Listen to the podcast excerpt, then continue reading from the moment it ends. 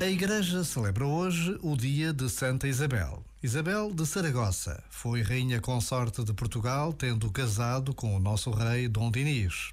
Sempre esteve atenta aos mais pobres e dela se conta o milagre dos pães transformados em rosas. Isabel foi canonizada pelo Papa Urbano VIII em 1625 e é a padroeira da cidade de Coimbra. Por vezes, basta a pausa de um minuto para nos recordarmos de vidas santas que marcam a história de Portugal. Já agora, vale a pena pensar nisto.